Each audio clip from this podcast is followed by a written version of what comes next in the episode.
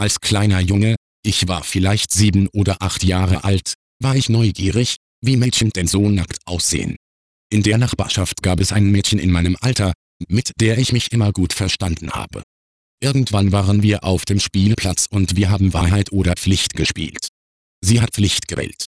Ich sagte ihr, sie solle ein paar Vogelbeeren essen, sonst würde ich sie ausziehen. Unter Tränen hat sie die Vogelbeeren gegessen und ist dann nach Hause gerannt.